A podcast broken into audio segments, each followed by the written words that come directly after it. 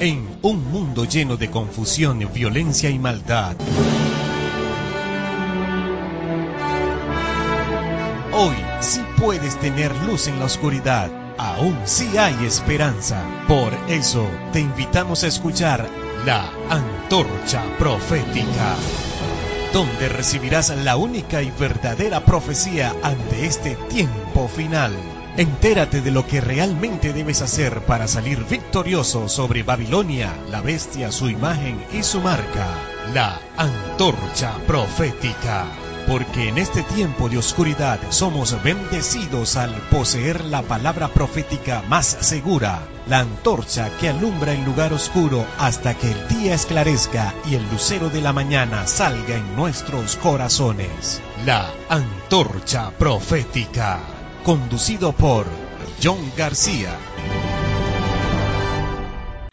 Hola, hola mis queridos amigos y hermanos de nuestro ministerio La Antorcha Profética. Hoy, día jueves 26 de septiembre del 2019, estamos con ustedes una vez más en otro tema, en otro de nuestros devocionales del Adventismo histórico.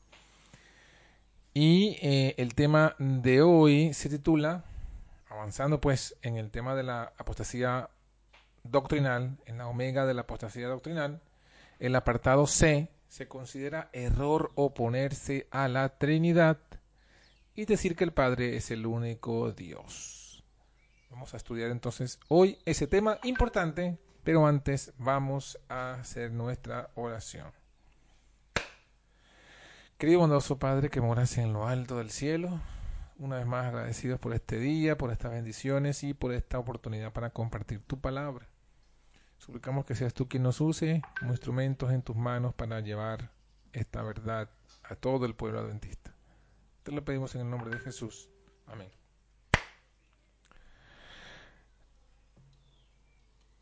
Muy bien. Se considera entonces que error oponerse a la Trinidad y decir que el Padre es el único Dios.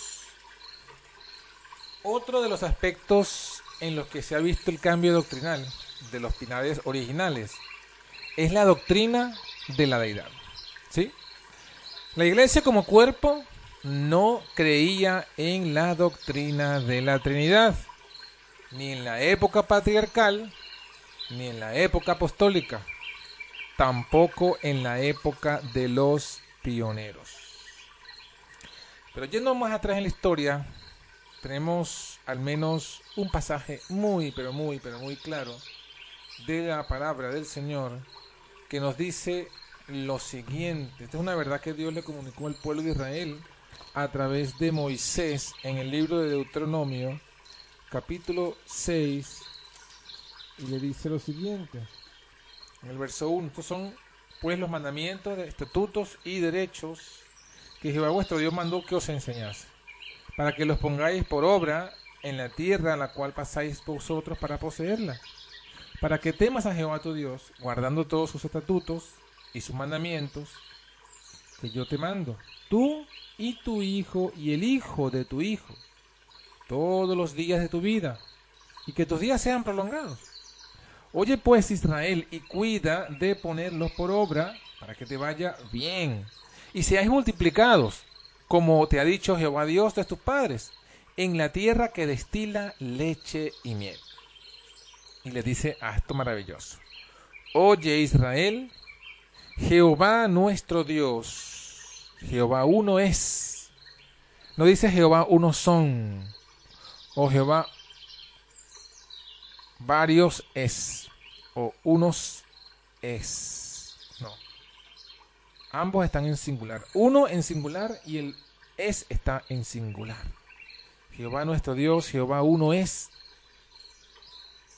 Esa es la verdadera deidad.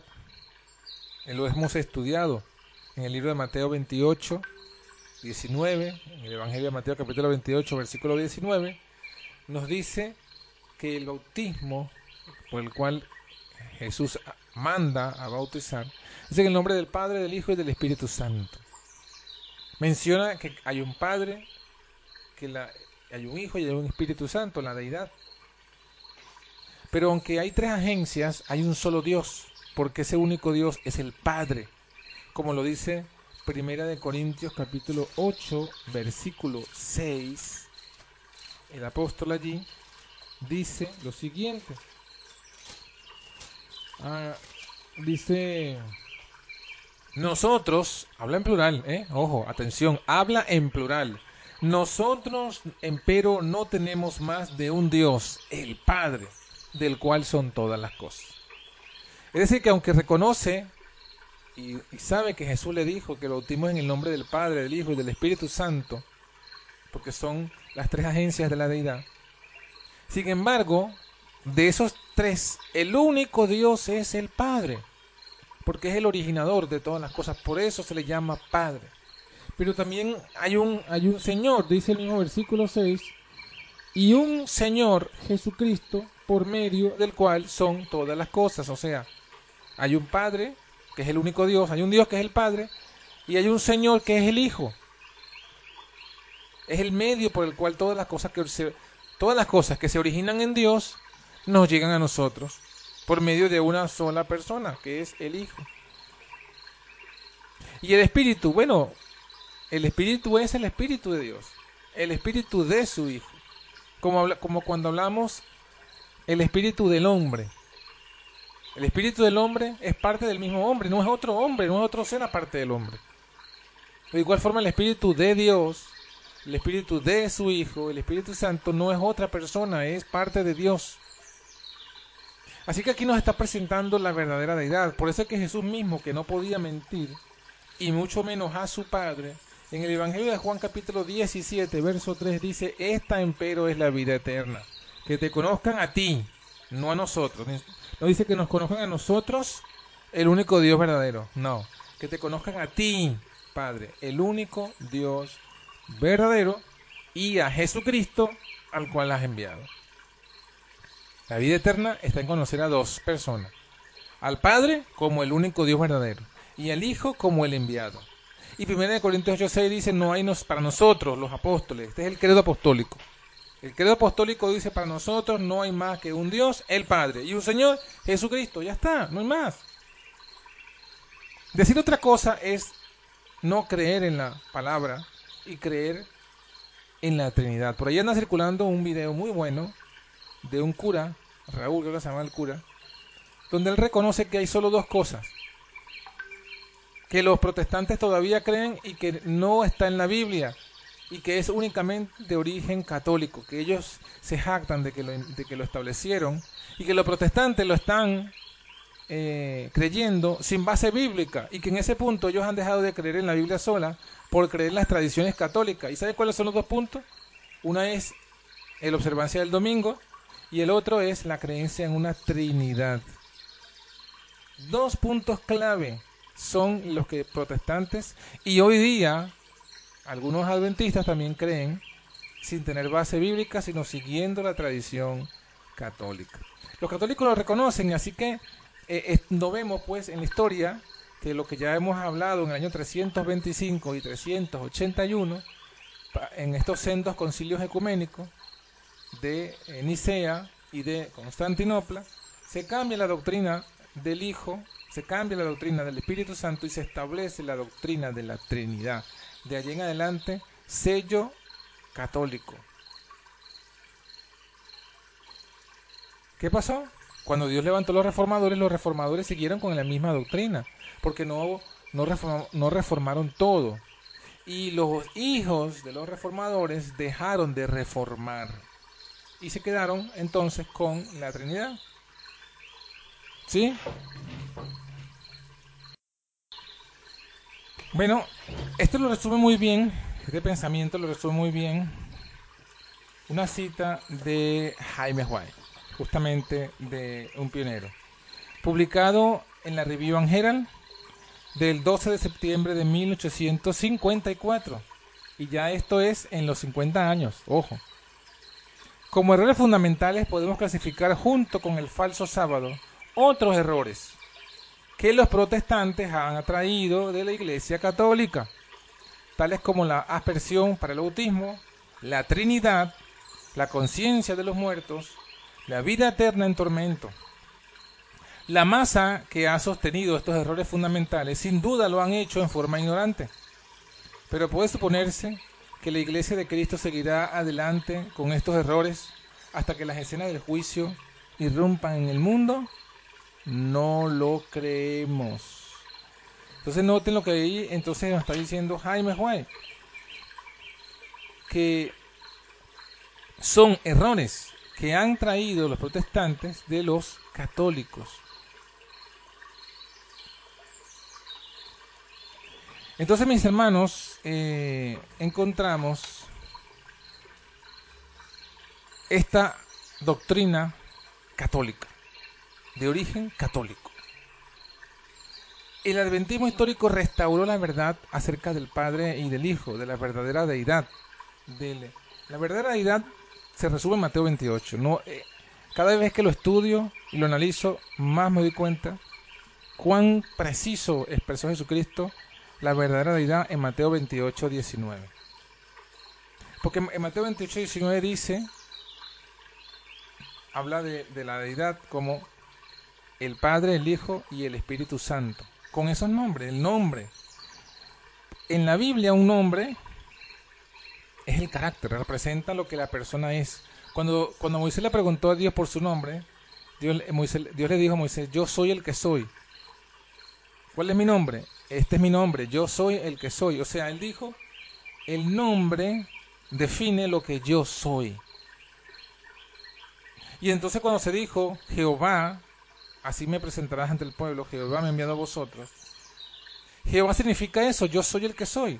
En hebreo significa yo soy el que causa el, ser, el que causa la existencia.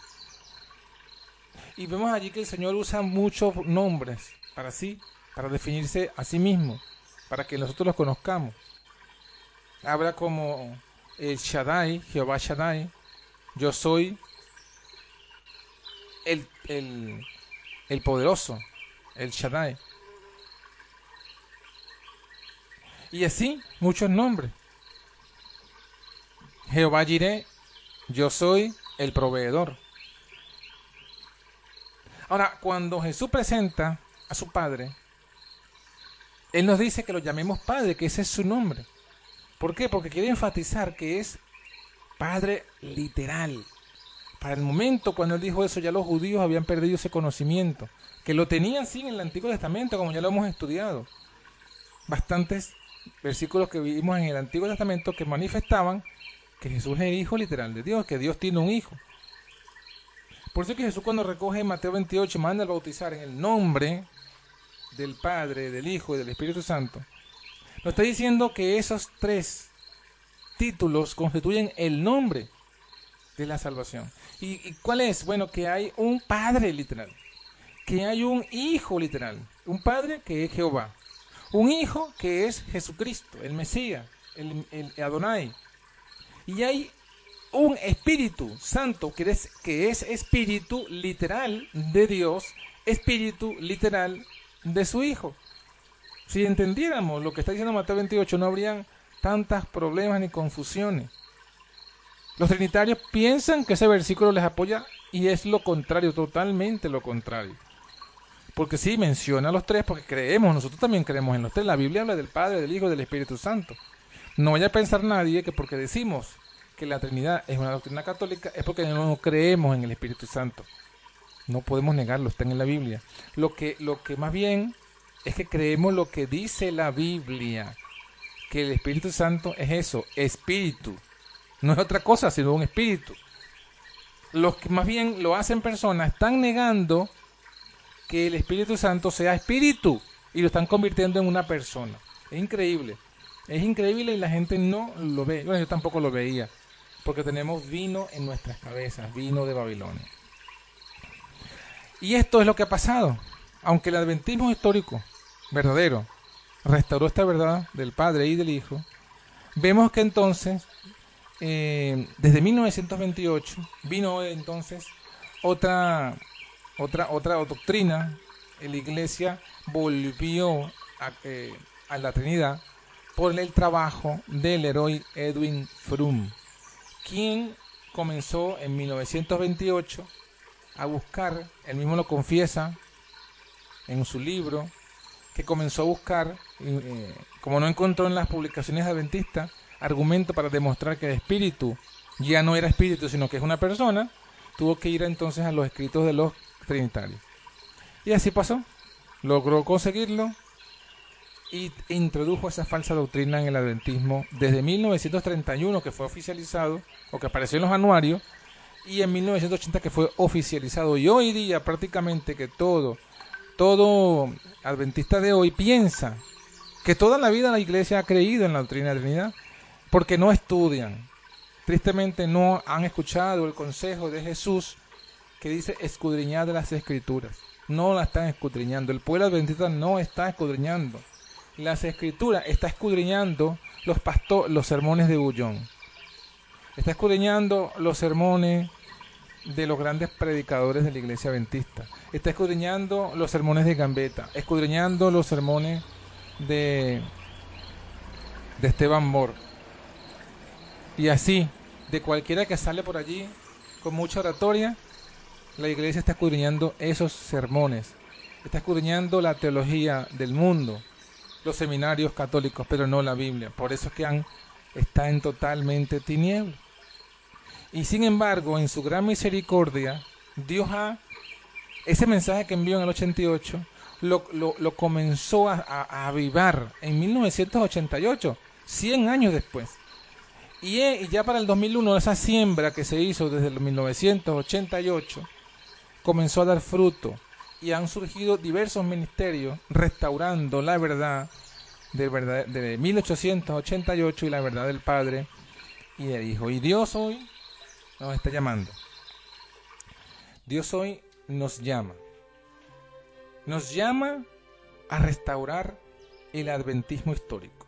Quiero leerles un pasaje del libro de Isaías, que justamente estuve yo ayer compartiendo con unos hermanos, y me pusieron una porción de esta palabra, y me quedé meditando esta mañana en mi cama, orando. Y digo, pero aquí está también la verdad. A pesar de que los trinitarios usan este pasaje para ellos, también está aquí la verdad. Isaías 61 dice, el Espíritu del Señor Jehová está sobre mí. ¿Sí? Porque me ungió Jehová. Y el que algunos piensan que aquí está diciendo que aquí está manifestado tres personas porque habla del Espíritu, habla de Jehová y habla de un mí, que sería el Mesías. Y es porque no están leyendo bien, porque no saben siquiera leer las, las normas básicas de la gramática castellana. Dice el Espíritu del Señor. No está diciendo el Espíritu y el Señor. No, el Espíritu del Señor Jehová. ¿Por qué quieren leer lo que no está escrito? Si está hablando del Espíritu del Señor, no es otro ser, es el Espíritu del Señor. Es como que digan el Espíritu de John es otra persona aparte de John. Yo le decía, hermanos, esto es, interpretar esto así, esto es espiritismo. El espiritismo ha tomado el control de la iglesia adventista del séptimo día. Cuando leen el espíritu de una persona, ya no es como creían antes, que era parte de la persona, sino que ahora piensan que es otra persona. El espíritu del Señor Jehová está sobre mí, porque me ungió Jehová lo que quería referirle no es a este punto, sino lo que dice todo el pasaje. El pasaje dice, el Espíritu de Jehová está sobre mí, porque me ungió Jehová, me ha enviado a predicar buenas nuevas a los abatidos, a vendar a los quebrantados de corazón, a publicar libertad a los cautivos y a los presos abertura de la cárcel, a promulgar el año de la buena voluntad de Jehová. Y esto Jesús lo dijo en la sinagoga ya en Nazaret, donde se había criado. Y le dijo, se ha cumplido esta escritura delante de vosotros. ¿Por qué? Porque Él era ese que estaba ungido con el Espíritu del Señor.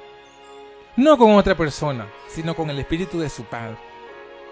Y Él vino a predicar ese Evangelio, a dar liberación, y, dice, dice eh, en Lucas 4 También dice a darle abertura a los ojos de los ciegos. Y es interesante porque la iglesia judía estaba ciega. Y Jesús vino a darle la luz. ¿Y cuál era la luz? Era Él mismo. La luz era Él mismo. Y Él era luz en el sentido de que Él dijo, yo soy el unigénito Hijo de Dios.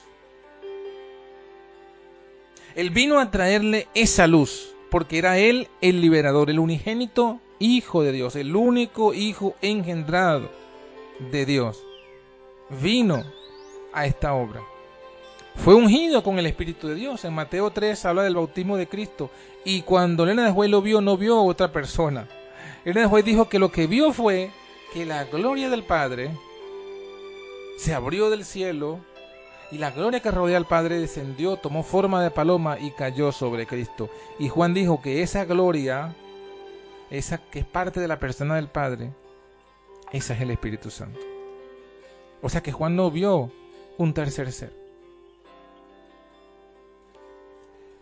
¿Y qué pasa? Que luego dice aquí, en el versículo 3, los que reciban ese mensaje de Cristo, del Cristo ungido, de Jesús ungido, dice, ordenarle acción a los enlutados, para darles gloria en lugar de ceniza, óleo de gozo en lugar de luto, manto de alegría en lugar de espíritu angustiado, y serán llamados árboles de justicia, plantío de Jehová para gloria suya. Y luego dice algo, algo hermoso. Dice, y edificarán los desiertos antiguos, levantarán los asolamientos primeros, restaurarán las ciudades asoladas, los asolamientos de muchas generaciones. Así que los apóstoles que Jesús envió, los apóstoles que Jesús envió, eran esos restauradores de portillos. Estaban siendo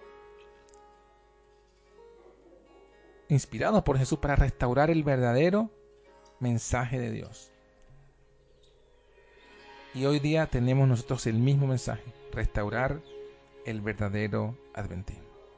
Así que que el Espíritu del Señor también esté con nosotros para que podamos restaurar. Como Elías restauró el altar de Jehová que estaba arruinado. Como el segundo Elías Juan restauró los calzados antiguos. Y como los apóstoles, según esta profecía, lo restauraron. Que el Señor te bendiga, te guarde y te use como restaurador. Bendiciones. Volvamos a las sendas antiguas.